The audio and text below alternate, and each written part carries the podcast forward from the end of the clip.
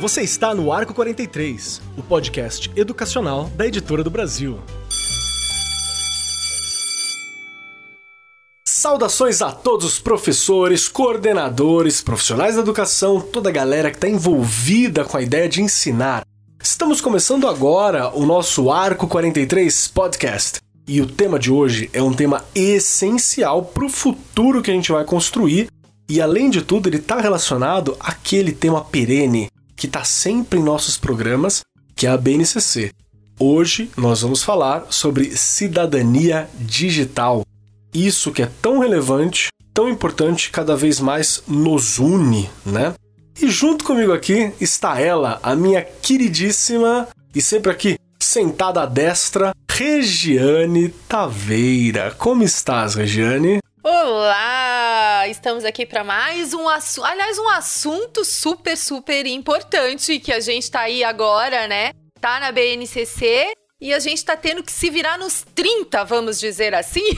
Muita gente se reinventando, aprendendo, reaprendendo, mas faz parte, né? Eu falo que caiu. É. Não tem discussão, caiu sob as escolas, né? Flutuando ali. E a gente precisa dar um jeito Infelizmente, a gente já discutiu isso daqui em outros programas, de uma forma que a gente não gostaria, na verdade, né, que a cultura digital chegasse dessa forma, porque cultura digital requer um processo de ensino e aprendizagem, requer formação, inclusive, de professores, né, e a gente trabalhar isso de verdade ali na escola, e neste momento é o único recurso que a gente tem para chegar até os nossos alunos e alunas né? Mas a gente precisa pensar a longo prazo, porque a gente teve que resolver a curto. E na verdade, pensar a longo são vários fatores aí que a gente ainda precisa refletir e, na verdade, estudar, adquirir conhecimento para lidar com isso e realmente conseguir o que o documento nos traz aí da BNCC, conseguir colocar em prática de verdade. Perfeito, Rê. Muito obrigado por isso. Estamos aí. Como a Rê falou, a gente está tirando aqui o passaporte do cidadão digital, o RG de cidadão digital, nem que seja na base da marra, né? A gente tem que tirar porque o mundo chegou, o momento chegou e a gente tem que utilizar isso. E é sobre isso que a gente vai conversar hoje. E como sempre, não é só eu e a Rê que estamos aqui para falar das coisas. Nós temos sempre profissionais de alto garbo e elegância, de extrema qualidade envergadura intelectual para discutir aqui. E hoje comigo estão a Priscila Montenegro, que é coordenadora pedagógica do Colégio Santo Américo, licenciada em pedagogia pela Pontífice Universidade Católica de São Paulo e também autora de livro didático, professora do primeiro ao quinto ano do ensino fundamental, 26 anos ali com a molecada. A Rê vai adorar, porque ela também está há 27 anos na rede aí, sempre trabalhando com a molecada também. E além de tudo, trabalha com capacitação né, de professores do ensino de matemática na rede pública e privada. E coordenadora também, como eu já disse ali em cima em algum momento. Tudo bem contigo, Priscila? Como está? Tudo, Marcos. Oi, Regiane. Oi, Wellington, que já vai ser apresentado já já. Tá tudo bem? Estou muito feliz pelo convite, em poder participar e contribuir um pouquinho para esse período que estamos vivendo desafiante, mas eu costumo dizer que a pandemia vai deixar muitos legados positivos e eu acho que para a educação dois são fundamentais. O primeiro, o fato de que nós demos um salto imenso num período tão curto de tempo, mudanças que precisavam ser feitas e também a possibilidade do que está acontecendo, que é a valorização do professor. Nunca o professor foi tão valorizado como nesse momento de pandemia. Então, muito obrigada pelo convite. Vai ser um prazer conversar com vocês. Nossa, agradeço muitíssimo. E eu também tenho. Assim, sabe que é um momento difícil, né? Mas eu tenho muitas perspectivas positivas para o futuro que a gente vai construir, né? E um futuro onde se entenda a necessidade do professor, a qualidade do professor, é o futuro que eu quero viver. E junto comigo também, aqui sentado à mesa, está o Wellington Machado, que é formado em Engenharia Elétrica pela Universidade Estadual Paulista e graduado em Empreendedorismo e Desenvolvimento Humano pela Fundação Getúlio Vargas. Tudo bem contigo, meu querido? Como é que tá aí a vida? Olá, Marcos. Olá, Regiane, tudo bem? Olá, Priscila. É, tudo bem, graças a Deus. É, agradecer aí a, a oportunidade de estar aqui conversando com, com vocês. Não sou tão gabaritado, né? Sou estagiário aqui. É nada. Mas tá tudo bem. É, como você falou, como a Priscila comentou, processo da pandemia, né? Como empreendedor, eu vejo que eu sempre tenho que olhar com os olhos bons. Eu acredito que vem uma onda muito positiva uma onda de mudança que a gente tem que aprender, que é uma das metodologias ativas, é aprender fazendo, né? By doing. Então, mais do que praticar nesse momento. Acho que é o nosso momento agora de revolucionar. Muito obrigado, Wellington. E para quem não sabe, o pessoal que está aqui na mesa não conhece tanto às vezes, mas o ouvinte já tá ligado. Que como é que a gente começa as coisas? Eu começo levantando uma questão para minha querida Regiane. Então, Regiane E quando ela Taveira, não pra- sabe, os convidados precisam saber que ela passa pra eles. Então já fica atento aí. Já fica, eu, eu faço o levante para refazer o saque. Se não der, alguém tem que salvar. Alguém tem que salvar, exato. Então, Regiane Taveira, vamos lá. Esse negócio de cultura digital apareceu na BNCC. O que, que quer dizer cultura digital na BNCC? O que, que eu quero dizer com isso? Cultura digital, a gente tem que pensar que ela aparece lá nas 10 competências da BNCC, mas na verdade, assim, ela perpassa todas as disciplinas, né? Ela não vai ter uma disciplina, ah, cultura Importante lembrar, digital. né? É importante a gente pensar nisso. Eu posso usar a cultura digital em tudo ali na escola. Cabe ao professor pensar nas estratégias de ensinagem que ele vai, né? Nos recursos ali que ele vai utilizar, seja em língua portuguesa, seja na matemática. Eu brinco muito nas formações que eu falo, a gente começou com a carta, não é isso? E da carta, não é? A gente começou com a carta. E aí da carta você foi ali passando até a gente chegar hoje no quê? No WhatsApp. Resumiu-se tudo a uma simples mensagem que às vezes nem é bem interpretada, compreendida. Também são coisas que a gente precisa trabalhar aí na cultura digital, porque as pessoas resumem muito, cada um entende o que quer. Então a gente precisa tomar alguns cuidados, mas eu acho que este momento ímpar que a gente está vivendo vai fazer com que a gente repense tudo isso até nas questões das formações. Eu já tenho pensado que a gente vai precisar continuar com algumas é, atividades de forma remota, né? Por via de. Não tem jeito da tecnologia. Só que a gente precisa trabalhar a formação. Não dá para ser uma coisa jogada. Simplesmente tá ali, a gente tem que usar uma coisa que a gente precisa lembrar também da BNCC, é que a BNCC não é um currículo, tá? A gente precisa pensar que ela é uma base, uma base mínima. Os estados, os municípios precisam dos seus currículos organizados para que realmente a gente consiga trabalhar dentro do que essa base nos pede. Não pode ser qualquer coisa. Então, estamos agora num, num momento de adaptação, implementando tudo isso, e aí veio a pandemia. Então, a gente realmente vai ter que pensar em muitas coisas ainda quando a gente voltar no presencial. Não é uma coisa simples. A gente está usando, sim, os recursos, mas a gente muitas vezes usa é, na emergência. Acho que o Wellington colocou aí. É legal que a gente aprende ali vai mas a gente requer alguns passo a passos a passo, porque em processos de ensino e aprendizagem, a gente precisa pensar em planejamento, em organização, porque as coisas não podem ser voadas. Toma, tô aí. E a gente tem conseguido. Mas a gente sabe também que não tem atendido a todos, até porque num país de tantas desigualdades sociais, há muitos alunos e alunas que não têm nem recurso para ter essas aulas de forma digital, a gente pensando neste momento. Até a estrutura do Brasil, né, que é bem grande, né? Somos quase um continente, né? Por Pronto. pouco que a gente não tá colado em dois oceanos, né? Então a gente precisa realmente ainda refletir muito, pensar muito, porque é um documento que parece, ele não é simples, ele é bem complexo e as 10 competências ali também precisam ser estudadas. A gente precisa entender quais os conceitos que foram montados aí essa BNCC.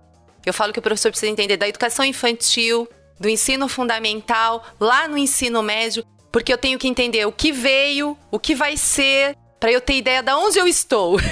né? Não é só estudar o meu pedacinho. Isso também é fundamental. Show de bola. E eu quero jogar a bola aqui para Priscila.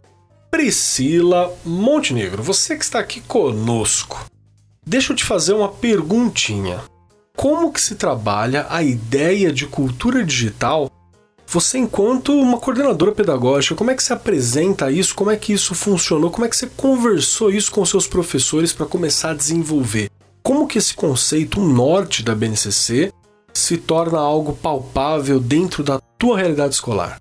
Olha, Marcos, como a Regiane falou, essa cultura digital, toda essa questão da internet, ela está posta há algum tempo em função de que praticamente todas as nossas ações são permeadas pelo uso de tecnologia, de alguma Verdade. tecnologia.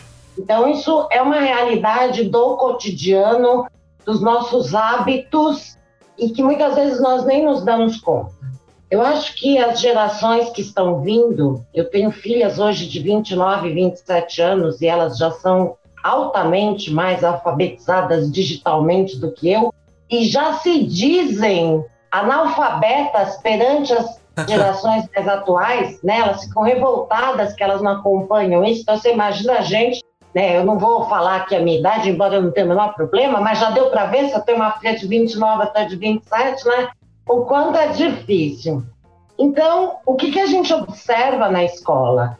A mudança do aluno no sentido de que conversar com esse aluno, e quando eu digo conversar, não é só na oralidade, a maneira como nós nos relacionamos com esses alunos, ela precisava de mudanças urgentes e a linguagem, a forma como eles se conectam com todos os aprendizados, elas têm muito a ver com a tecnologia, com a cultura digital. É o que eles mais sabem, é a aprendizagem informal. Portanto, assim, independente até da BNCC, claro que a BNCC trouxe os nortes, trouxe a formalização disso, mas nós sempre estivemos preocupados em como nos adequar na linguagem com esses alunos, na forma de trabalhar a aprendizagem e o ensino de tal maneira que tivesse significado e que os atingisse. Acho que um dos maiores desafios atualmente é conseguir prender a atenção do aluno, trabalhar os conteúdos, os conhecimentos de uma maneira que eles fiquem realmente interessados. E não tem uma aula específica para isso, né? A tecnologia, ela tá lá todo dia. O desafio enorme é fazer o melhor uso dessas tecnologias.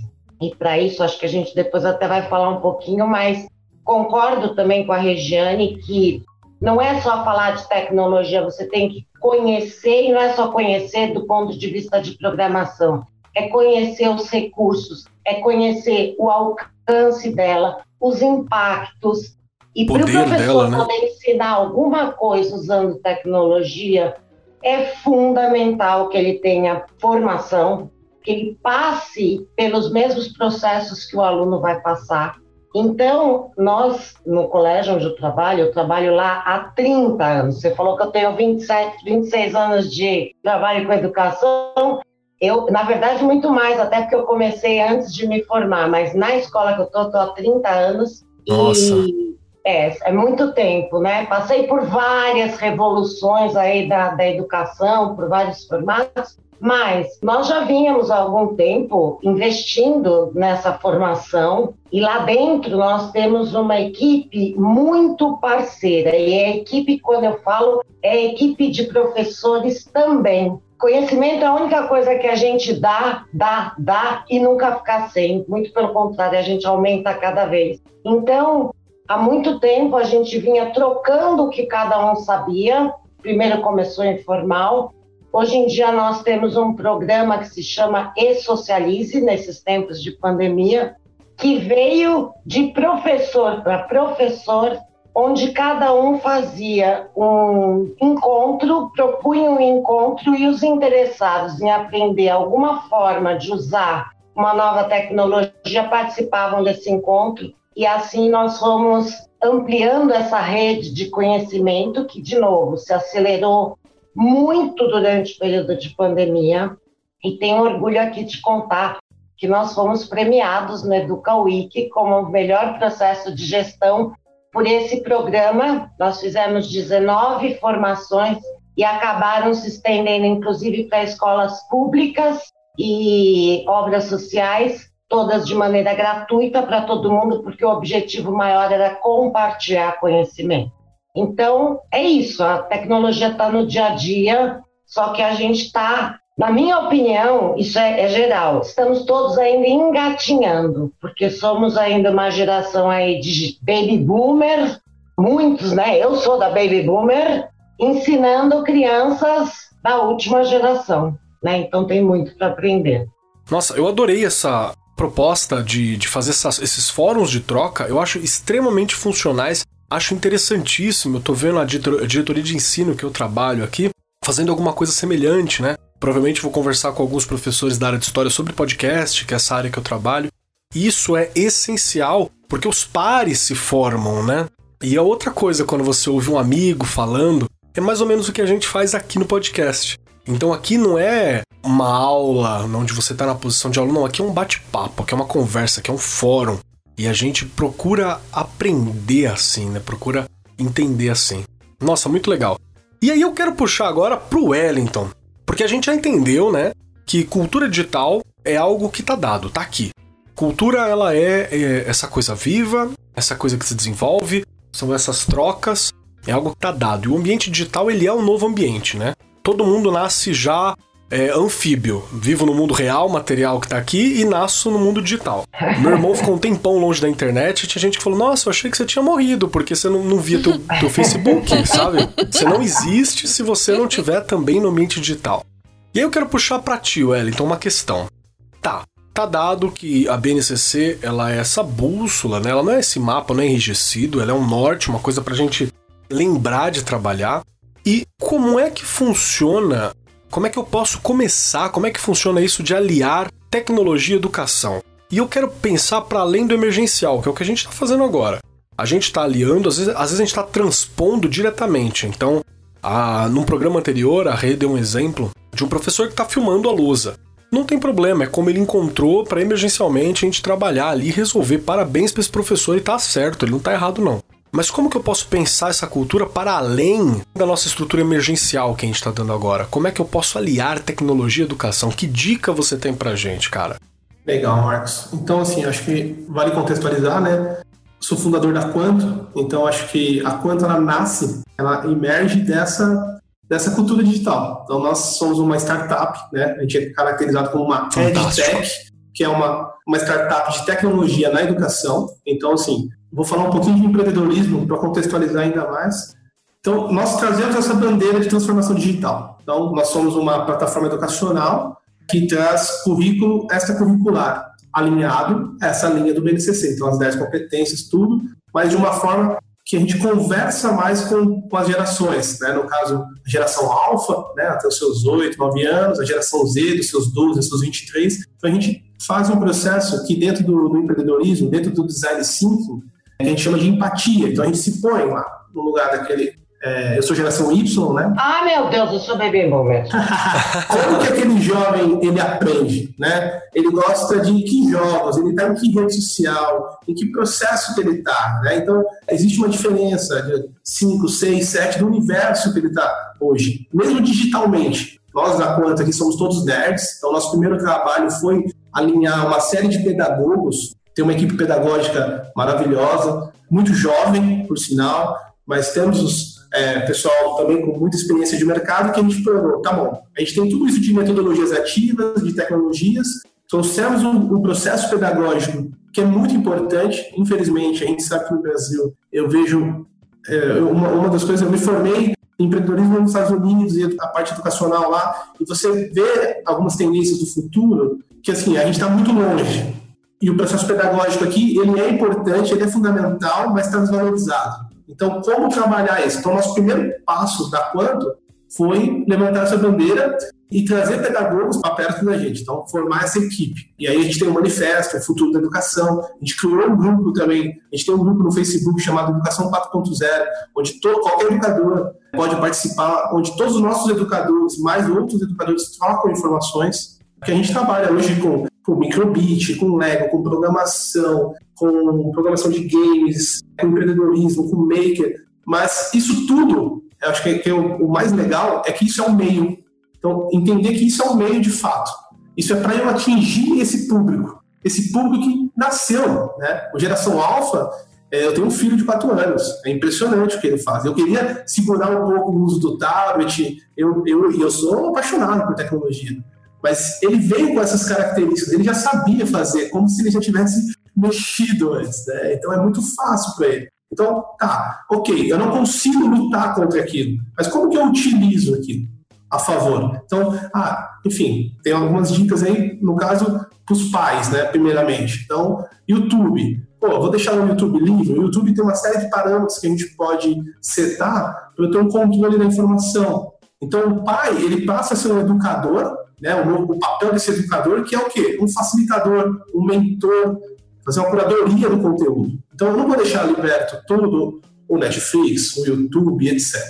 Esse é um, ponto. Para o educador em sala de aula, eu acredito que, é, igual a Regiane comentou, a Priscila também, existe um planejamento, a gente precisa. É, o processo é, de cultura digital, eu vou, eu vou fazer equivalência com transformação digital. Então, isso está atrelado à quarta revolução industrial, indústria 4.0, são vários buzzwords aí que a gente ouve falar, que não é nova. Né? Então, a indústria 4.0 começou na Alemanha em 2012, uhum. já está falando de oito anos. Nós estamos falando de startups, as startups como o Google, o projeto beta do Google começou em 98, Netflix começou em 97. Então, o mundo já começou a transformação digital há 20 anos atrás. O que aconteceu é que a pandemia, na verdade, já vinham sinais mostrando que a gente precisava se transformar. E quando eu falo transformação digital, aí é um outro ponto. Não precisa ter inteligência artificial, big data, óculos de realidade virtual, robôs dentro de sala de aula, não. Acho que ainda é, existe todo um processo antes disso. A tecnologia tem que ser só um meio. Então, por exemplo, o professor em sala de aula, se eu vou falar de um conteúdo que eu sei que ele simplesmente vai encontrar na internet, como que eu vou motivar essa criança? Ele é um protagonista. Não adianta a gente querer falar, ah, vou, eu vou tentar transformar ele o mais ativo. Não, não. Ele já é protagonista. Ele é ativo. Ele vai buscar. Né? É natural para ele no celular ou no tablet fazer essa busca. Então, como que eu consigo construir isso? Então, para a sala de aula, eu acho que tem alguns conceitos que a gente pode trabalhar. E aí tem uma questão de segurança, que daqui a pouco eu comento. Mas o professor ele tem que trazer algumas metodologias ativas, como, sei lá, STEM, PBL, né, baseado em projetos. Então, eu passar só o conteúdo para essa criança já não é mais suficiente, só o conteúdo frio, vou dizer assim, tá? Ele precisa entender. Vamos, dar um exemplo. Se ele é do mundo dos games, então essa criança adora jogar. Então, é o processo de gamificação, o que, que é? É usar ferramentas, mecanismos do, do game em sala de aula. Aí todo mundo pensa, ah, eu vou desenvolver um aplicativo. Não! O que, que é o game? O game é ter regras claras, ter um objetivo principal, ter feedback constante, ter uma competição. Recompensas, né? Recompensas. Então eu posso fazer isso com papel, eu posso fazer isso com simplicidade. Então, isso é transformação digital. Porque é, eu estou trazendo do universo da tecnologia conceitos para dentro da sala de aula. Então a gente traz isso aqui na conta, então a gente vive hoje isso. Então eu ensino crianças de 5 anos a programar, isso é, é, muito legal. Mas por trás disso eu estou evoluindo ela não na programação como um todo. Eu entendo que o BNCC é muito sábio em trazer a cidadania digital, porque ele traz esse panorama que é a comunicação que eu tenho, o elo que eu tenho com essas crianças e jovens mas para eu ensinar, por exemplo, habilidades socioemocionais. Porque na hora que ela vai programar, ela erra. Então ela vai lidar com frustração. Como que eu quando ela vai comunicar o projeto que ela fez. Né? Então tem uma série de habilidades socioemocionais que é trabalhada junto com isso. Só para fechar a questão de segurança. Então existem conceitos muito básicos do dia a dia também que a gente pode trazer como cidadania digital. Cibersegurança, então eu falei lá de, do pai parametrizar Netflix, YouTube, mas tem questão de senha, acesso, celular que hoje tem conta de banco, tem hackers. A gente tem um cyberbullying, onde o pai tem que estar presente nas redes sociais de alguma forma, monitorar, né? Eu acho que tem que ter um controle mínimo. Esse é, é, é, é interessante. Nós temos um tema super polêmico que não se fala muito no Brasil, que é a Deep Web. Hoje jovens muito novos acessam a Deep Web, a Deep Web ela é importante para programação, para nível de tecnologia muito avançado. E eu não vejo o que o jovem está buscando lá. Então não é legal. Então a gente ensina é, para os pais aqui também como identificar. Então, sei lá, uma dica simples aqui, até vou até aproveitar o canal para isso, né? tem um roteador, é um softwarezinho chamado Onion. Você digita lá, se tem esse softwarezinho instalado no seu computador, e, opa, alguém acessou a Deep Web. Então, peraí, mas por que, que alguém está acessando? Né? Então, vou conversar com meu filho. Por que, que ele está buscando esse tipo de informação? E o mais interessante, ninguém acessa a Deep Web do online. Ela precisa ser passada pelo meio físico, porque o código para você acessar é um código que ninguém acerta. Não é simplesmente digitar igual na web. Então, eu tive que ter contato com alguém. Então, tem uma série de fatores, tem desde atentados que a gente teve no Brasil, em Suzano, é, no Rio de Janeiro, no Realengo, que estão linkados à Deep Web. Então, tem toda essa parte de segurança que a gente precisa falar também, que é um processo de transformação digital, de, de cidadania digital que os pais, as crianças, os professores precisam discutir isso também. Perfeito. Perfeito, cara, perfeito. Não, não, eu acho que é, é essencial parte daquilo que você está tá dizendo, porque quando a gente fala de segurança, não estou falando realmente só. Isso faz parte do conceito de, de cidadania digital, né? A segurança é importante nisso. Mas eu não estou falando só sobre aonde acesso, o que acontece, mas é que informação que vem de lá para cá, né? É que tipo de cultura digital que está sendo formada. Porque cultura existe culturas bacanas, legais, existe culturas problemáticas. Que tipo de cultura que tá? Você citou algum, alguns casos aí que me tangem proximamente, né? Eu sou professor em Suzano. Eu moro em Suzano, então assim, é, a gente sabe as questões que são, os perigos Viveu, que tem os né? vários fóruns de, de Forchan e por aí vai. E que estão muito mais próximo da juventude do que a gente na sala de aula tá muitas vezes, né? Exatamente. Agora, com a gente à distância, então, com certeza, eles estão muito mais próximos desse conteúdo do que da gente como monitoria aqui, que tem um papel do pai que eu acho que é muito importante. Perfeito. Quer falar alguma coisa, Quer somar alguma coisa? Não, é que colocando tanto, né, muito bem colocado também aí pela Priscila, pelo Wellington, essas questões que não é só você olhar e falar, estou desenvolvendo a cultura digital, requer aí, né, eu pensar que esse meu aluno também precisa ser crítico. Sim. Porque ele, ele tem que ter, ele tem que saber lidar ali com as coisas, né? Essa aprendizagem, ela tem que ser significativa, não é qualquer coisa reflexiva e aí entra a ética. Então, olha quanta coisa precisa ser desenvolvida aí nesse aluno e nessa aluna para que a gente realmente diga: estamos trabalhando cultura digital. Perfeito, eu acho isso relevantíssimo, especialmente no momento que a gente está vivendo. Porque a gente está se, se alimentando muito do mundo online, né? Os alunos, os pais, a gente não pode mais frequentar o teatro, o cinema, as praças, né? Então a gente está se entretendo muito no mundo online e aí topar com essas questões tá muito mais fácil. Eu tenho uma questão, e Rei, eu vou puxar primeiro para você essa questão Bora que eu acho que é importante, né? eu quero puxar para você e quero já deixar a Priscila no gatilho para falar sobre isso, que eu acho que ela é, Opa! é relevante. ok, nós temos que nos adaptar, beleza. Mas como que é esse processo de se adaptar? Não é uma coisa fácil, né? Não é uma coisa fácil para vocês duas que já têm 30 anos de experiência em escola, por exemplo, você ter que renovar. É difícil às vezes você chegar para um professor e falar assim: olha, você tem que renovar. Porque ele se sente atrasado, e não é essa a questão, não é sobre isso que a gente está falando. A gente está falando sobre corresponder esse tempo que é tão rápido. Eu mesmo, eu tô no mesmo caso da, das filhas da, da Priscila, né? Que esses dias um aluno veio me explicar não sei o que lá do TikTok. Eu tive que entender o que, que era o TikTok. Eu tava perdidaço no TikTok. Eu não sabia o que era o TikTok. Para mim, TikTok era só um negócio de, de, da galera dançar e não, tem geração de conteúdo ali dentro e mega influente, assim, tem conversas ali, uhum. você tem que ficar uhum. esperto com aqueles minutinhos de conversa e de influência que estão ouvindo lá. Aí eu fui achar o padre que usava o TikTok. Então eu tô ficando para trás já. e aí eu quero puxar pra ti, Rê, também.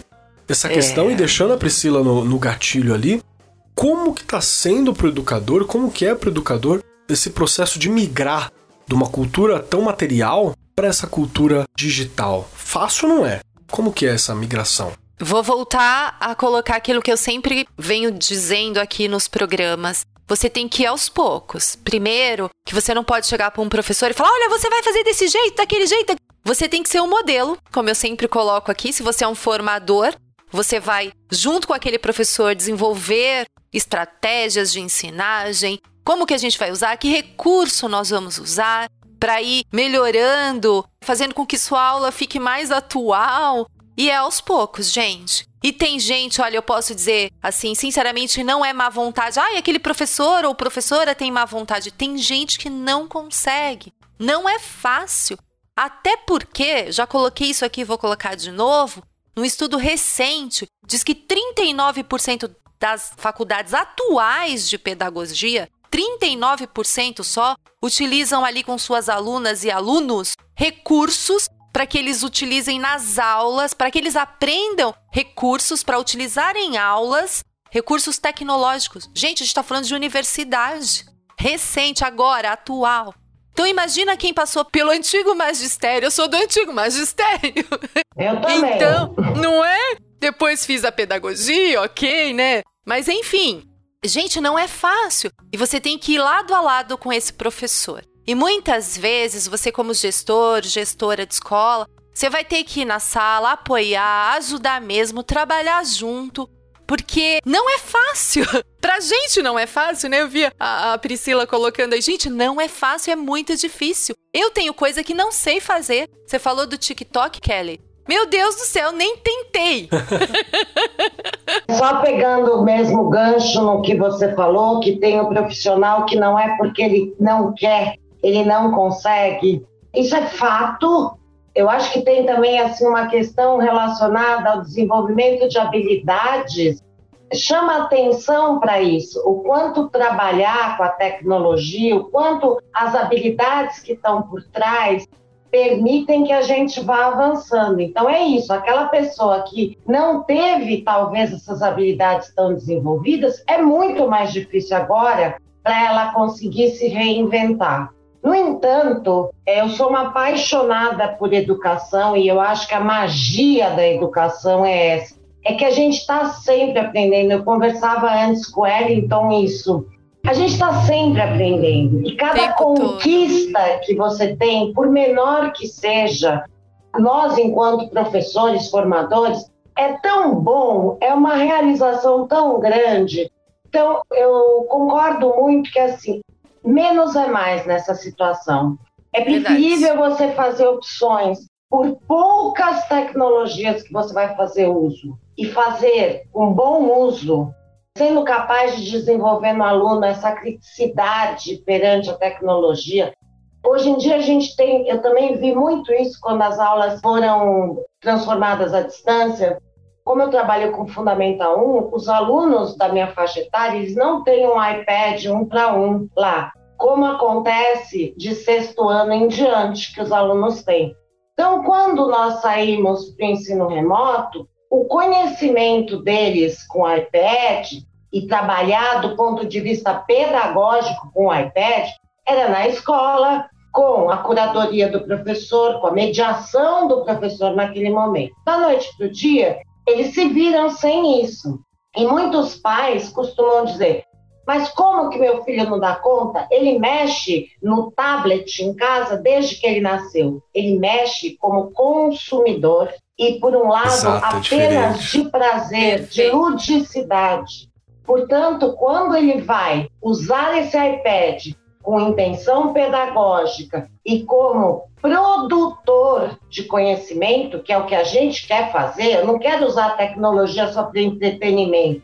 Tem um horário para isso. Mas na escola, ela é o meio que eu faço para fazer essa criança avançar no É uma ferramenta de saber, né? É bem diferente Isso, a relação. exatamente. Então, assim, foi muito curioso como algumas famílias ficaram incomodadas de achar que o filho era altamente alfabetizado digitalmente, porque em casa ele é. usava o joguinho.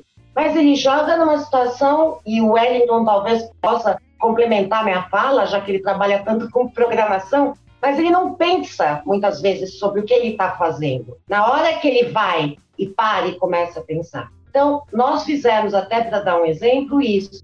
No início, a oferta de programas e de usos variados para a gente fazer isso na distância era enorme.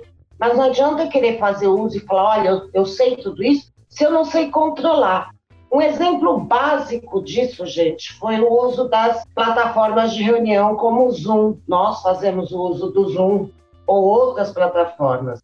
Esse tipo de plataforma era, tinha talvez uma entrada muito maior no mundo corporativo Sim. das grandes reuniões. Não era usado por educação, profissionais sim. da educação com essa regularidade que passou a ser usado.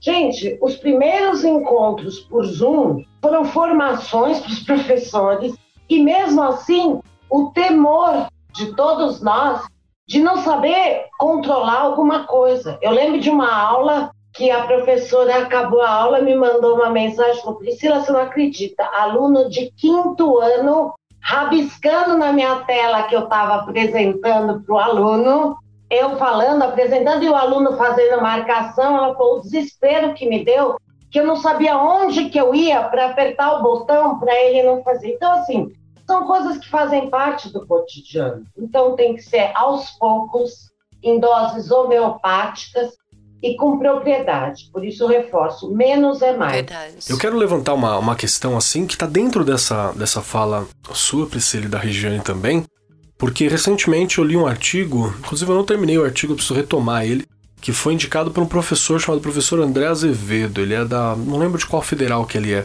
mas é, foi publicado na ICON, Journal on Semiotics and Culture. E é um artigo que ele falava sobre o verniz de tecnologia e como às vezes a gente olha para o verniz de tecnologia e fala, nossa, que tecnológico, mas não é. E ele usou como exemplo os Jetsons, né? Que você pega aquele, aquele desenho clássico dos Jetsons, que eu e o Wellington pegamos porque passavam no SBT e no Cartoon Network, né? época, né? Mas... Né?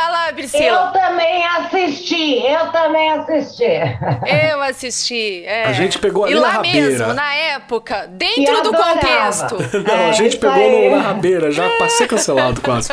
né? na, no, nos resquícios do Hanna-Barbera ali. E tem uma coisa muito louca que tá no futuro, né? Tá tudo aquilo mas é só um verniz de futuro. Todas as discussões são discussões da classe média americana do período e ponto final, né?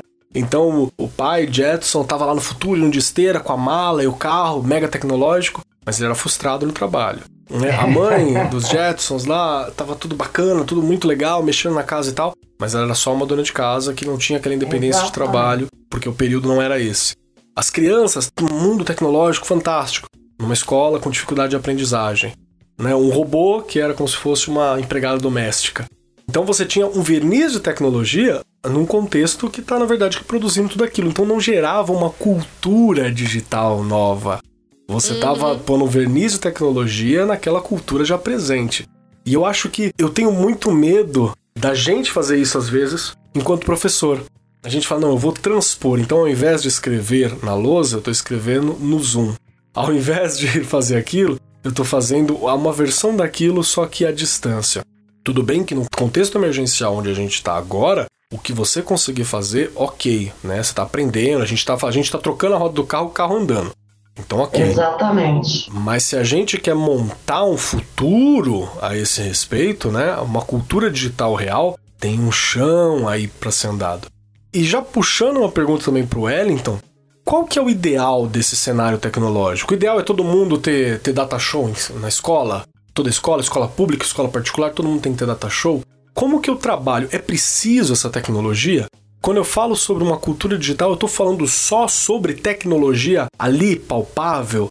Sobre o que, que eu estou dizendo, né? Você já deu um, um toque de falar que cultura digital vai além disso. Então, me ajuda a entender essa cidadania desse jeito. É, tem diversos pontos aí que eu vou tentar falar aqui. Então, acho que voltando à transformação digital, então, cidadania digital, cultura digital, transformação digital. Então, toda a nossa educação ela vem sendo baseada na revolução industrial, né? Então, a indústria veio moldando todo o processo educativo. E uma, uma das coisas, até para puxar uma fala da Priscila, o que o professor fica em pânico nesse processo porque pela indústria, né, é uma coisa que até é uma crítica do modelo educacional é por que, que o professor está sozinho na sala de aula? Né? Por que, que ele tem que cuidar sozinho? Porque a indústria tinha até então uma visão de custo, né? sempre olhando custo como indústria. E a educação reflete isso. Então, o primeiro passo para a transformação digital e para todo esse processo que a gente está falando é ter multidisciplinaridade. Uma pessoa sozinha não constrói um software eu tenho um back-end, eu tenho um full stack, eu tenho um UX, eu tenho um ilustrador, eu tenho uma série de profissionais que vão fazer parte daquilo. Então, por que, um professor sozinho tem que construir uma aula? Por que, ele sozinho tem que implementar o processo tecnológico? Então, acho que o primeiro pedido aqui é que as escolas abracem, né, é, ajudem os educadores e construam times multidisciplinares. Tipo assim, a gente fala de linguagem digital. Então, quantos idiomas nós temos hoje no mundo? Quem fala mais de quatro, cinco idiomas? Agora, você pedir para um educador que tem uma série de tarefas para ser feita, você pedir para que ele fale outros idiomas, que são vários, a linguagem digital são inúmeras. Né? A gente falou de algumas ferramentas aqui, mas existem inúmeras ferramentas, inúmeras tecnologias, inúmeras linguagens de programação. Então, como que você pede para ele sozinho resolver um problema? Não dá.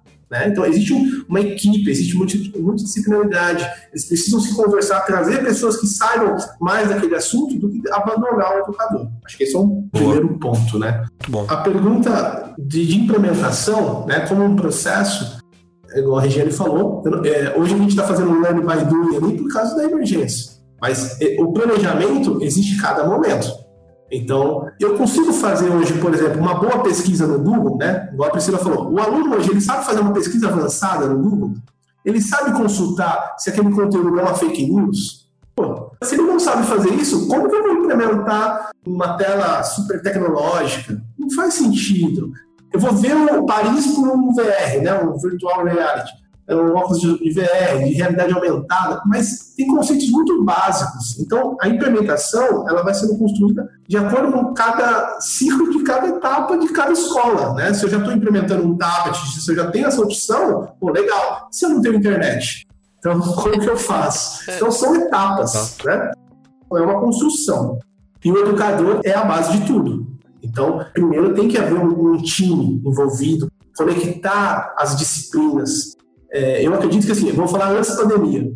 A gente tem uma evasão do ensino médio gigantesca que comprova. Então, tem vários indicadores que comprovam que a educação não estava sendo efetiva, vamos pensar assim, eficiente. Eu estou falando, estou tentando colocar conteúdo, mas o jovem não está aceitando. Então, ela já não estava, vou dizer assim, ela já não estava funcionando. No processo de pandemia, a gente pegou isso agora e fizemos remotamente. Né? Então, nós estamos falando pelo vídeo. É um processo emergencial.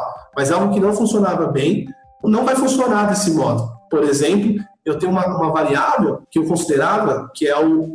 Eu aprendia com meu par. Então o professor falava e ele falava assim, pô, você entendeu? Ah, eu entendi. Meu amiguinho ajudava. Né? A gente tirou essa variável. O que, que aconteceu? A gente observa pela quanto que existem vários grupos de WhatsApp de sala de aula paralelos para ajudar essa comunicação de par. Ah, total, tem com certeza. Fazendo meme com a cara dos professores ainda, tá lá cheio de adesivinho nosso. A gente sabe, a gente sabe, Lu. É esse processo. E eu acho que tem que ser divertido. Eu acho que primeiro tem que quebrar esse paradigma desse assunto ser tão sério. Não, não. É, a gente, o professor, ele pode errar. Ele, ele vem para aprender junto. Eu acho que é um processo de via dupla. Então a gente tem que juntos se divertir aprendendo. Acho que essa é a mensagem. É assim vai ser muito mais legal e prazeroso para todo mundo. Né? Só retomando esse caso da professora, isso foi logo no início, realmente ela não tinha ainda o conhecimento, porque tem uma infinidade de possibilidades. Mas quando a equipe de TI e TE foi atrás, ajudou e tudo, e ela conseguiu, nas outras aulas, bloquear a cara de frustração dos alunos, e ela, é assim, na boa, ela tirou de letra essa situação, falando: tá vendo? Vocês me fizeram ir em busca de aprender algo mais. Agora eu consigo impedir vocês. Então, Exato. é a tal via de mão dupla aí. Isso é a lógica da comunicação digital, inclusive, né? Porque o hacker vai lá e domina, e o outro vai lá e defende, e você tem isso. É uma. É a lógica de. É uma troca de informação, uma troca de aprendizado, né? E, pô, é super bacana. E eu acho que é legal ser divertido, porque a neurociência comenta diversos aspectos ali que vai favorecer o aprendizado de todo mundo ali, né? Se for divertido. No fim das contas, mesmo as nossas dificuldades, enquanto educadores mesmo, a gente não pode levar tanto pra pele, né? Senão a gente desespera, porque a gente tá numa situação desesperadora. A gente precisa aprender a rir dos nossos erros, né? Precisa não se levar tanto a sério em alguns momentos, acho que é importante. Isso é importantíssimo nesse momento, né? Importantíssimo. E aí vem, não tem jeito, né? Eu tenho que lembrar um pouco do Paulo Freire de novo. Manda. Que ele coloca bem, né? Então, o que o Wellington falou agora e a Priscila, quem ensina aprende ao ensinar e quem aprende ensina ao aprender. Exato. É uma troca, gente. Isso é educação. Eu não sei algumas coisas, meu aluno não sabe, mas ele sabe coisas que eu não sei. E a gente vive este movimento tempo. Exato, exato. Tem só um, vou dar só um exemplo do TikTok. Tá? Eu, eu tenho TikTok, né? Eu não, eu não posto. Olha o TikTok aí, olha o TikTok aí. Olha o TikTok. e teve uma semana que tava tendo uma hashtag referente a meu filho, eu não lembro exato, mas tipo assim, meu filho vai se arrepender de ter me apresentado o TikTok. Porque os pais estavam fazendo vídeos E o filho, tipo assim, nossa, não acredito, né? E é isso, né? É esse processo mesmo, né? Ah, eu não sabia até ontem, mas hoje eu já sei. Então, e vamos lá. A gente vai se reinventando, Total. né? Não tem como. E para fazer uma defesa do TikTok, aqui tem uma coisa incrível nele, que ele democratiza a possibilidade de criação de conteúdo. Saca? Não é aquela coisa do YouTube que só o youtuber consegue fazer conteúdo. TikTok não, porque você pega um áudio, você pega uma imagem, você pega um desafio, você reproduz Verdade. isso. E isso é, de novo, cultura digital. Ela é rápida, a troca dela é rápida. Um exemplo que eu e a Rê já citamos aqui algumas vezes. A Rê já falou também. Ah, eu não esperava que em 2020 eu estaria, né, num podcast, tendo que fazer coisas, gravar do seu próprio computador, né? Usar os fones, aprender essa tecnologia nova, essa nova.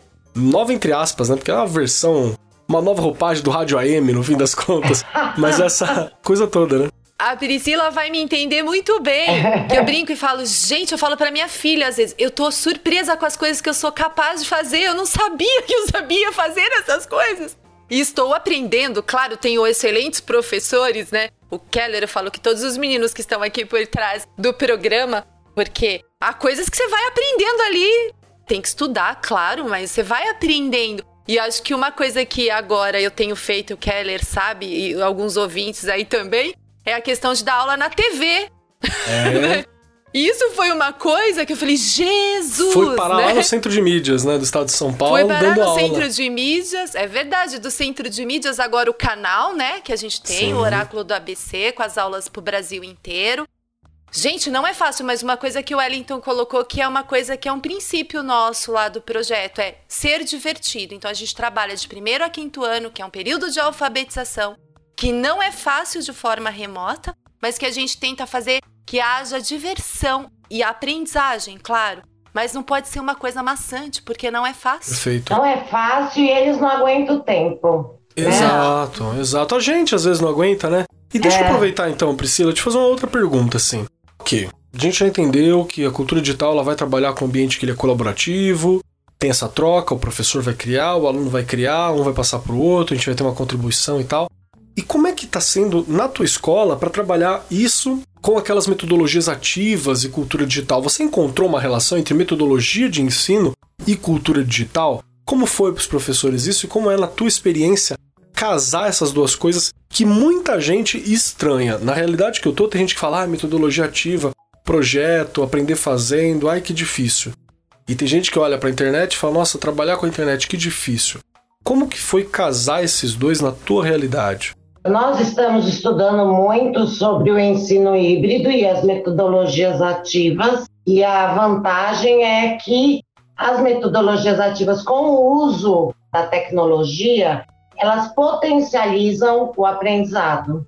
O modelo das aulas tradicionais, entre aspas, que aqui eu não estou falando mal da aula expositiva, eu acho que ela tem o lugar dela no ensino, ela nunca vai deixar de existir, mas a grande crítica é só ser nesse modelo.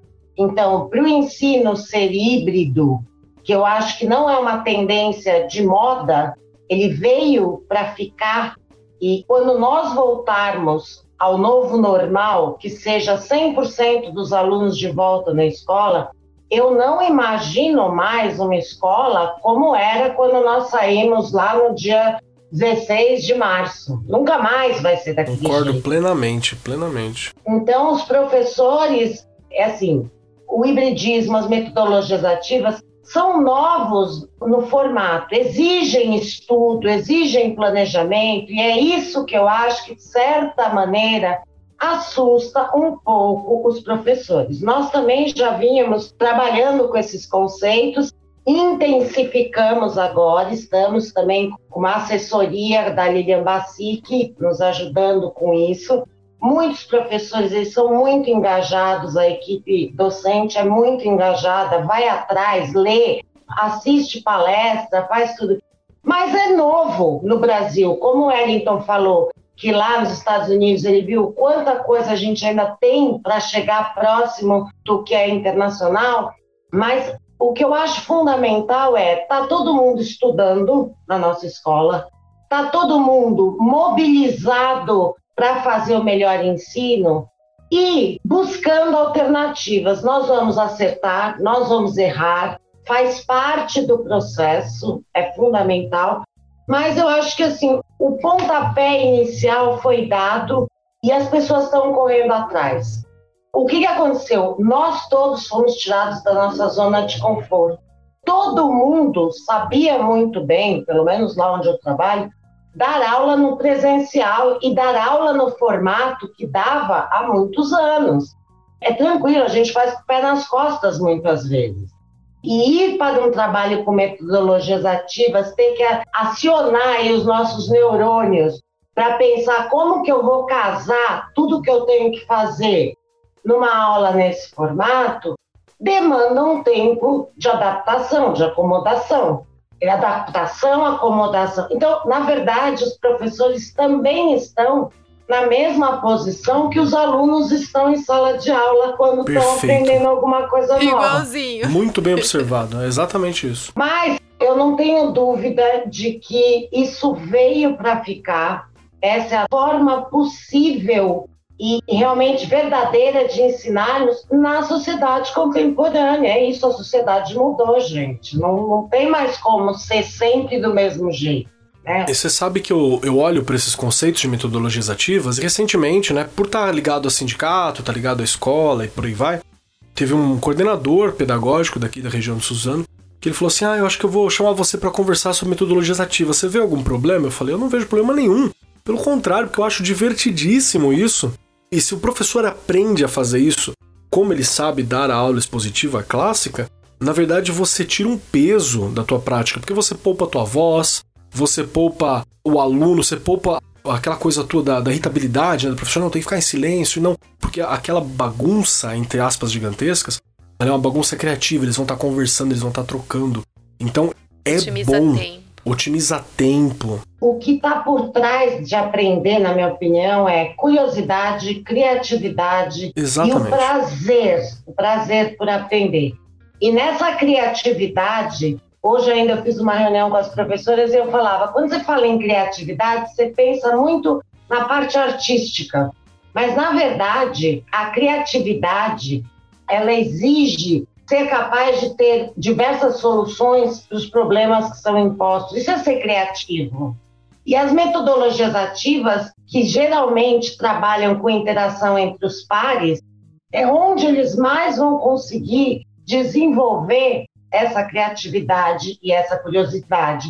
É na interação com o outro, é no confronto das ideias, é na ampliação do que ele entende, na linguagem, muitas vezes, que o colega, como ele falou, faz no grupo de WhatsApp perguntando: você entendeu? Porque a fala do colega muitas vezes está muito mais próxima da linguagem do professor. Então, eu acho essa bagunça dos trabalhos em grupo, dos momentos de discussão, muito gostosas. Eu acho que uma classe em silêncio absoluto, só se os alunos estiverem assim, bebendo o que o professor está falando de tão bom que é. Porque me dá até. Eu fico preocupada se eu assistir uma aula inteira que ninguém dá um pio. Não existe isso nos dias de hoje. Verdade. É, ou estão gostando muito, ou estão dormindo, é. né? Então a gente tem que ficar dormindo. muito ligeiro. Wellington, deixa eu te fazer uma pergunta, cara. Eu vejo que muitas vezes quando a gente fala sobre cultura digital e tal, você já falou pra gente, deixou muito claro que vai muito além do só o domínio da tecnologia, né? É muitas vezes uma postura também, porque a gente já tá imerso a isso. E, mas eu sempre vejo uma galera que vai querer voltar para aquelas coisas de não, a gente tem que ter aula específica sobre isso. Então, sei lá, edição de imagem e vídeo, design, programação, sempre vai falando. O que, que você acha? Isso é essencial? Isso faz parte? Isso soma? Eu tenho muita preocupação de que isso seja querer fazer a maquiagem tecnológica dos Jetsons, né? Então, tipo assim, não, aqui a gente tem aula de programação.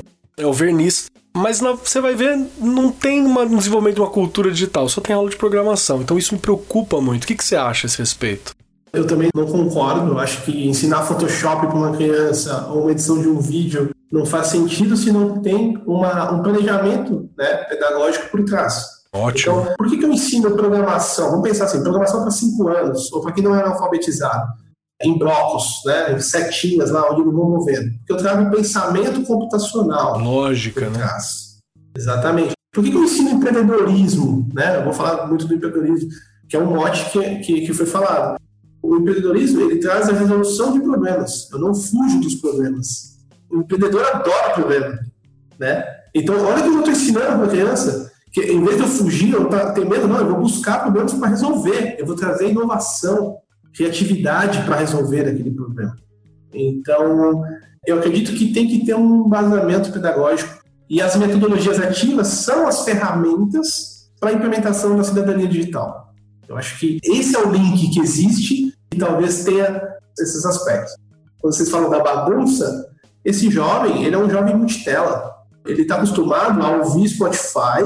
Então, como que ele aprende, né? A gente está vivendo um mundo, um mundo que o buzzword aí, VUCA, né? Volátil, incerto, complexo e ambíguo. A gente vive essa revolução exponencial. Por que exponencial? O conhecimento dobrava a cada 20 anos na humanidade, hoje dobra a cada dois anos. Alguns estudos aí que dizem até menos. Eu aprendia de uma forma bem linear. Agora não, eu estou assistindo uma série, aí eu gostei da música. Opa, que legal essa música. Peraí, eu conheço essa música. Será que essa música, essa trilha. Ah, peraí, paro, pego o celular, vou no YouTube, pesquiso, vou no Spotify, salvo essa música no meu playlist para ouvir depois.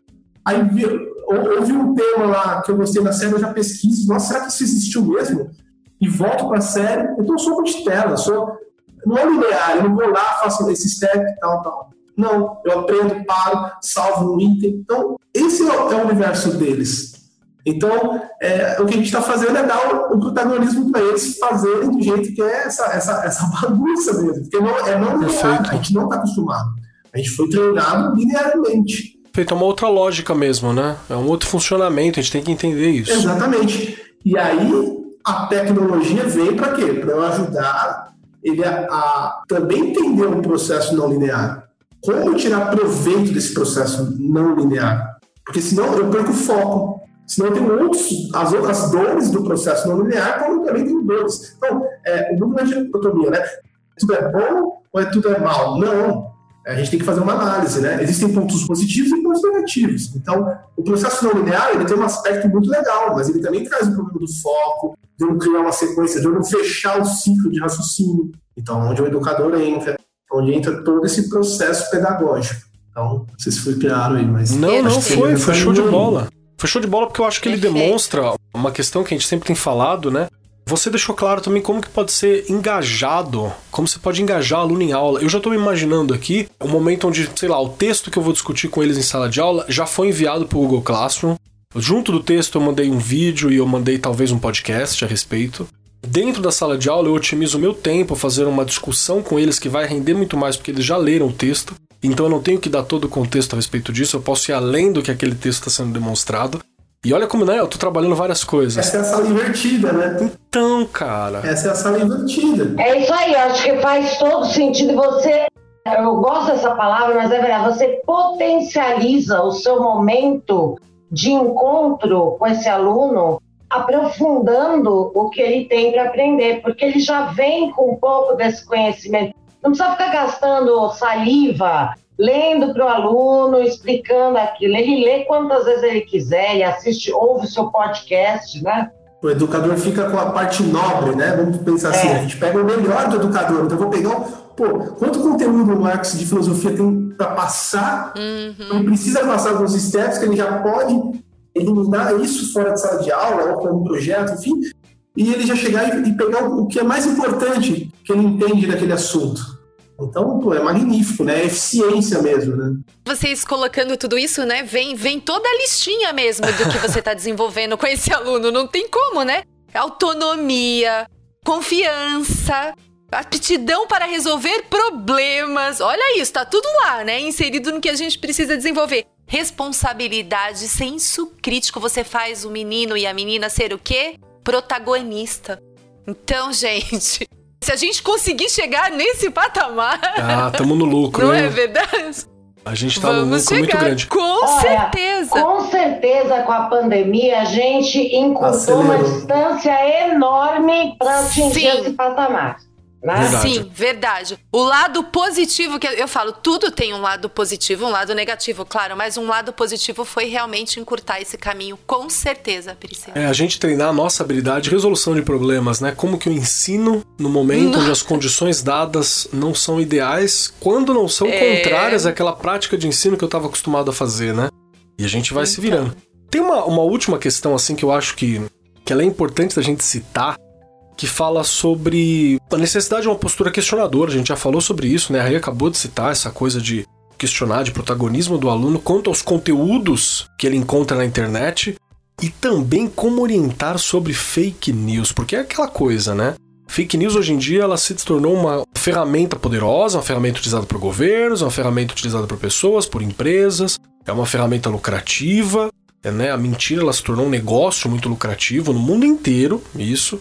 E como que eu trabalho com isso de fake news e até focado em público, porque a fake news feita para pegar criança, feita para pegar adulto, feita para pegar, então. né, jovem, feita para pegar todo mundo, de todas as orientações políticas, de todas as classes sociais, assim, há uma para você. Alguém está fazendo nesse momento algo específico para você. Como que eu posso trabalhar isso com os alunos em sala? E eu quero puxar para ti, Priscila, como é que está sendo tratado isso na escola? Como é que você trata essa posição questionadora assim? Então, nós trabalhamos lá na escola, no Fundamental 1, com o jornal Joca, não sei se vocês conhecem. Uhum. E eles, inclusive, esse ano têm abordado muito nas matérias deles. Mas fake news é uma palavra que está tão, tão falada atualmente que até os pequenininhos do segundo ano falam de fake news quando alguém fala uma coisa que eles acham que não é verdade, falam, isso é fake news. Olha aí. Mas, claro, é, é, eles já usaram agora é como se fosse uma gíria para dizer você está mentindo, é fake news para eles. Eu acho curioso pela faixa etária. Mas o que eu acho que tem algumas etapas que tem que ser ensinadas desse aluno e os professores fazem esse trabalho, que é apresentar diferentes notícias de diferentes portadores textuais e, e chamando a atenção para como que a criança vai diferentes notícias, mas do mesmo assunto. Então vamos lá, vamos olhar para a manchete dessa notícia nesse jornal, nesse Instagram, nesse Facebook. Será que a manchete está de acordo com aquilo que a notícia está publicando? Porque muitas vezes a gente já é atraído por uma manchete sensacionalista e quando você vai ler com atenção, o texto você já vê que não é bem isso. Outra coisa que eu acho que é importantíssima é fazer uma curadoria de bons autores para serem referência. E isso se ensina também para a criança, né? Então, viu uma notícia, quem escreveu, quem é o autor, em que veículo foi publicado? É um veículo de confiabilidade? A pessoa que está escrevendo, o que, que a gente sabe sobre essa pessoa? Assim como num gráfico, eu faço esse paralelo, porque como eu gosto muito de matemática, mas assim, um gráfico, quando você apresenta os resultados, você pode induzir o leitor a ter uma análise totalmente equivocada sobre os dados que ele realmente apresenta. Então, a gente, quando trabalha com essa parte da matemática com as crianças, apresenta diferentes gráficos com os mesmos dados e chama atenção para a fonte, para quem produziu o gráfico. É a mesma coisa na fake news, né? É você analisar onde ela está sendo publicada, quem escreveu, quantas vezes aquela matéria teve relevância, acompanhar o que vem antes. Não é um trabalho fácil, não é um trabalho de uma aula, é importante dizer isso, né? É um trabalho de voltar. Então, às vezes, algumas propostas que elas fazem é elas colocaram, saiu até no Joca, saiu fake news sobre coronavírus. Então, tinha até acho que uma, uma espécie de um quiz para a criança dizer se era verdade ou mentira a notícia relacionando. Então, ah, a gente vai por esse caminho, sempre com coisas da atualidade, numa linguagem que eles dão conta, porque não adianta talvez eu pegar uma matéria do Estadão colocar é. eles que não entender uhum. nada. Mas nós fazemos as adaptações, mas para que eles tenham esse olhar crítico, reflexivo, que eles não consumam de imediato aquilo que é ofertado. Peraí, isso vale ou não vale? Porque é isso, hoje as fake news não estão só associadas a questões políticas, gente. Não, a gente não. tem de tudo. Verdade. O próprio Covid, quanta coisa circulou aí que não, não procedia. É, e arriscava vidas, né? Wellington, tem alguma ferramenta, tem algum conteúdo que você aconselha, algum trabalho para lidar com fake news? Como tem sido para ti? É, na verdade, existem alguns canais formais, né? É, não estou me recordando os nomes agora, mas existem canais que você já pode consultar. Então, se você digitar canais que já verificam fake news, e é importante você usar mais de um canal. Ah, também. os fact-checking. Os clássicos fact-checking agora, né? Agência Lupa. Isso, isso. E eu acho que envolve, eu acho que o item 2 ali do BNCC, que é o pensamento científico. Eu acho que quando você vai fazer uma pesquisa, né, como a Priscila disse, Ótimo. eu também amo gráficos, né, sou engenheiro, então uma reta pode ser um logaritmo, né, pode ser uma, uma exponencial, depende de onde você está plantando ela. É importante a busca mesmo, é, é entender o canal, entender o autor, fazer. A gente vive a transformação digital e a cidadania digital também trouxe um outro um outro desafio, que é a superficialidade do conteúdo. Então, quando eu fico no superficial, é, é um eu não entendo. E aí eu fico mais suscetível a cair numa fake news. Então, acho que esse é um fato.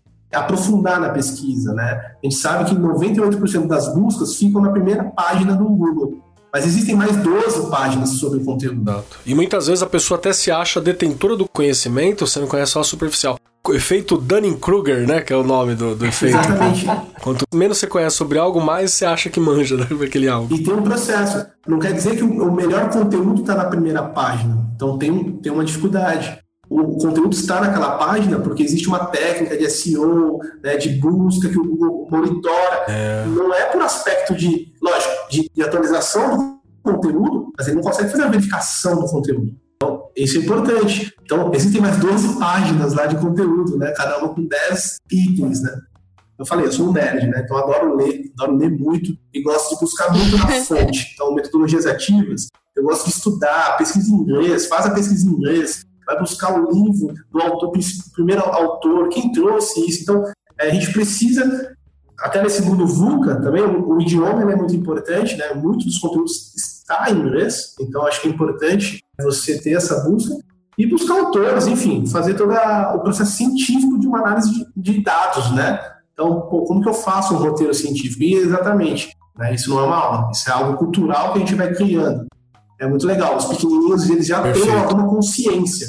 Na verdade, talvez a gente, até nós, estamos mais suscetíveis do que eles. Mas, igual você falou, Perfeito. também existe fake news para todos os nichos ali, né? Então temos que ficar esperto mesmo. Eu acho que você mata a pau quando você fala que não é mesmo só uma aula, assim. E amarra muito com o que a Priscila estava desenvolvendo, né? E com o nosso tema, porque a gente está falando sobre cidadania, sobre desenvolvimento de uma cultura digital. E cultura ela é lenta, porque ela é gradativa, uhum. ela é sedimentar, né? Então eu tô depositando algo aqui, alguém vai depositar depois, e assim a gente vai desenvolvendo essa cultura em algum momento, fake news vai ser algo que a gente vai olhar e falar: olha esse cara aqui mandando essa história. Né? Desde que a gente trabalhe com isso, ao invés de ser algo tão definidor de realidade quanto está sendo nos últimos anos. Né? Exato. Né? Muito bacana, cara. Perfeito. Quer acrescentar alguma coisa, Rê? Só lembrando, acho que a gente falou tanto de leitura, de olhar, de saber ler. Lembrando que leitura é um conteúdo. Quem ensina a leitura é o professor. Leitura tem várias coisas para serem desenvolvidas. Eu tenho que ensinar meu aluno a fazer antecipação, verificação, inferências. Se ele for aprendendo é. esses caminhos do conteúdo da leitura, ele vai aprender a olhar, ele vai aprender a verificar lá no final tudo, porque ele fez inferência, porque ele antecipou a partir da notícia, da manchete, do tema. Mas isso também cabe ao professor e à professora que precisa entender que isso requer planejamento, seja para ler um livro, seja para ler alguma coisa que esteja aí nas mídias. Meu aluno precisa aprender a ler e quem ensina, o adulto da situação, Exato. somos nós. E caminhando agora para os finalmente aqui, para a parte final, etapa final do nosso programa, tem três questões que eu sempre faço para os nossos convidados. E eu vou começar fazendo com a Regiane Taveira hoje, que é para vocês convidados perceberem como é que é.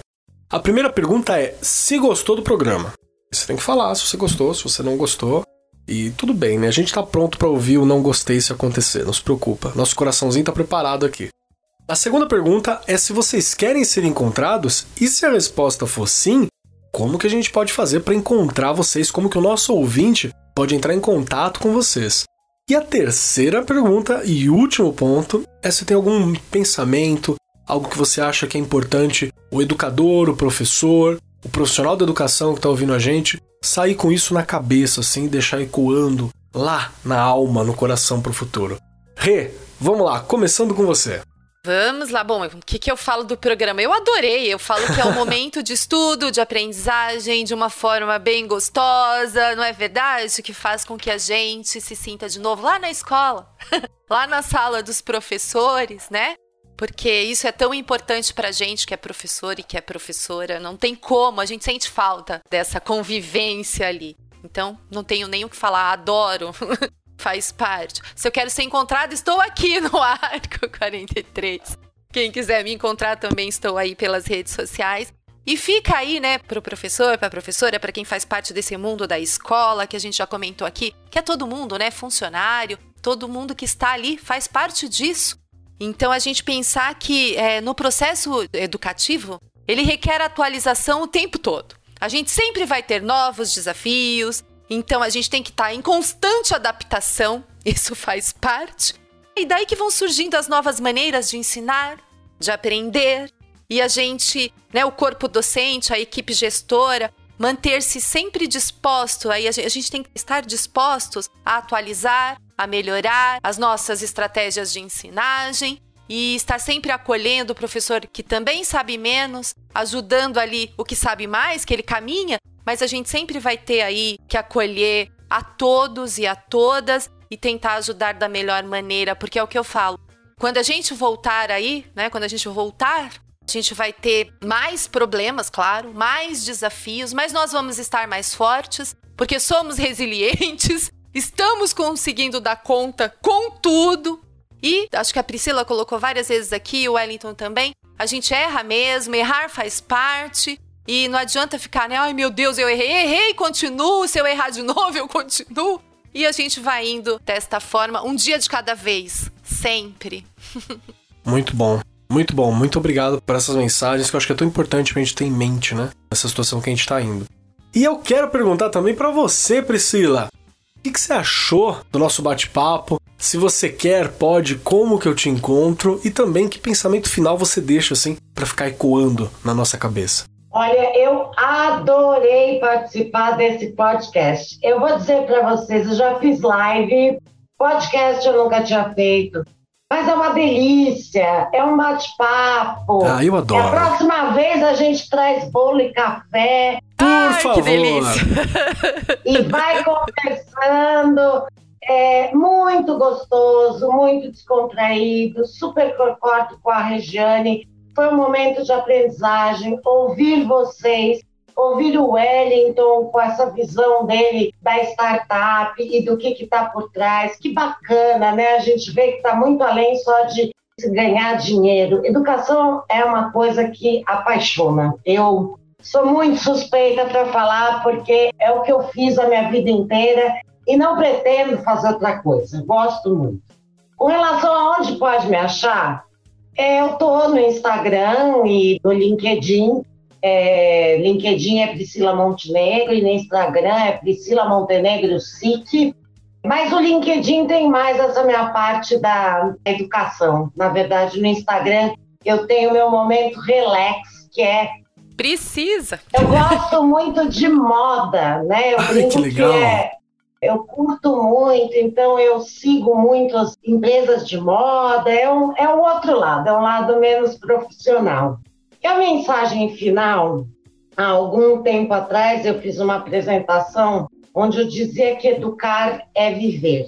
Eu me tornei educadora por acaso, foi um acaso da vida, eu precisei trabalhar e, e entrei no ramo da educação e, e, foi aí que eu fui estudar para ser professora e tudo. Mas eu sigo educadora por paixão, por acreditar que, como educador, nós fazemos a diferença na vida dos nossos alunos. Muitas pessoas fazem, mas nós nascemos para isso, nós estudamos para isso, nós trabalhamos para isso. Então, eu acho que o educador ele tem que estar sempre cutucando esse desejo de seguir em frente, mais para o alto, pensando que ele pode fazer melhor, que ele nunca sabe tudo, foi-se o tempo. O que eu sei hoje é muito menos do que eu vou saber amanhã, ou talvez às 10 horas da noite.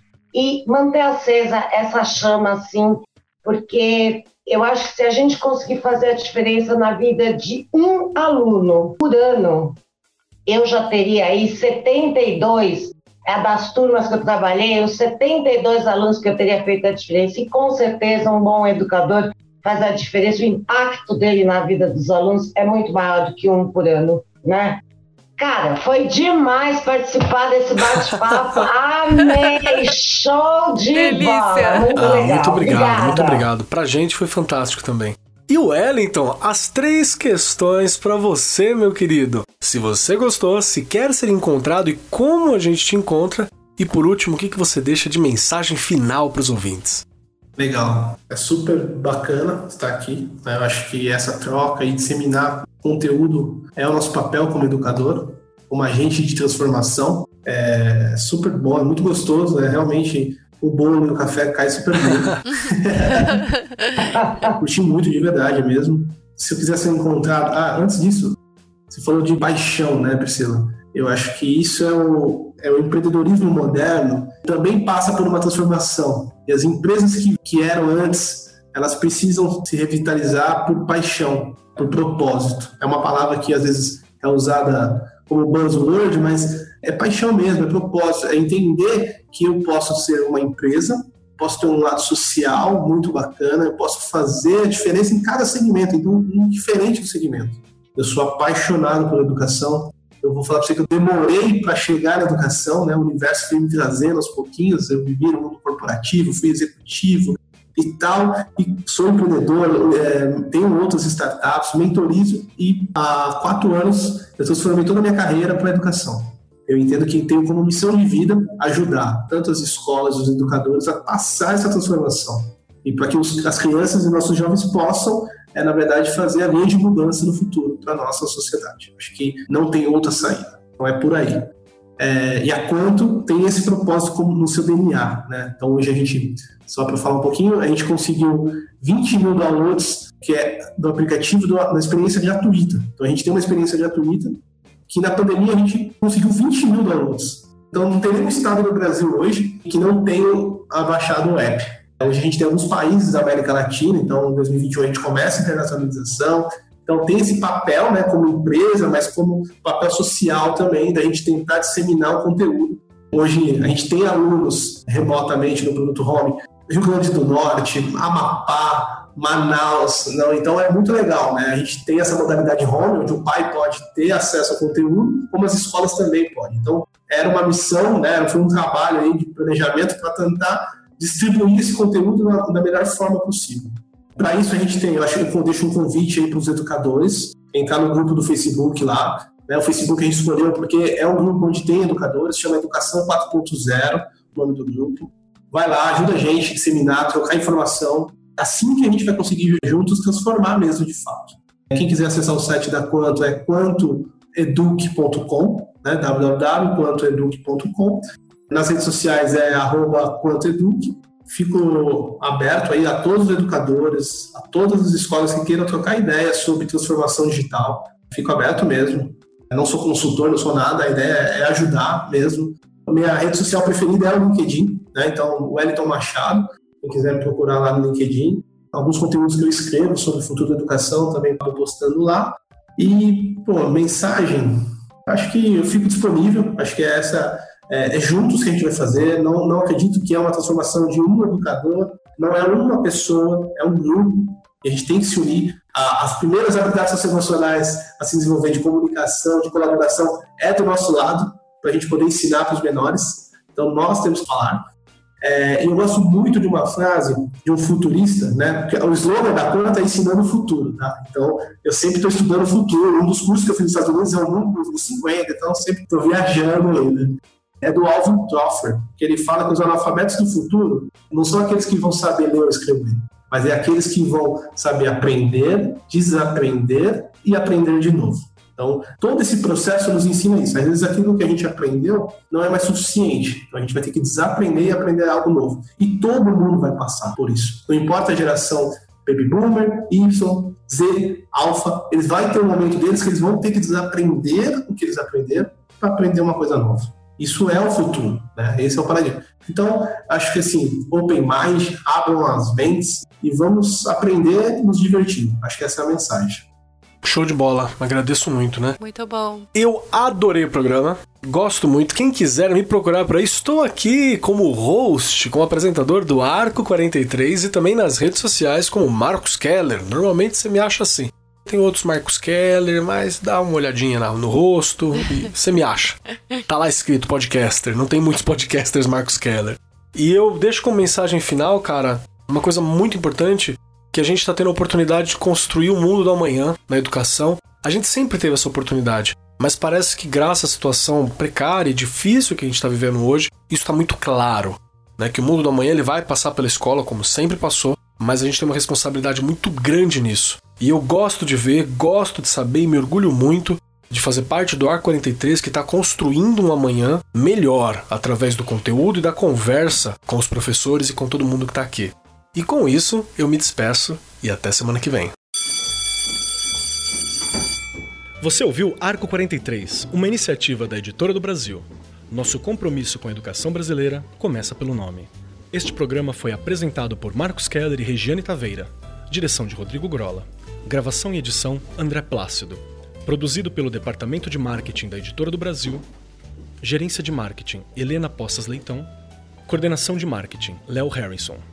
Siga-nos nas redes sociais: facebook.com/barra Editora do Brasil, twitter.com/barra Editora do Brasil, instagram.com/barra Editora do Brasil underline oficial e youtube.com/barra Editora do Brasil. As opiniões expressas no programa são de responsabilidade dos respectivos convidados e não expressam necessariamente a opinião da Editora do Brasil ou de seus colaboradores.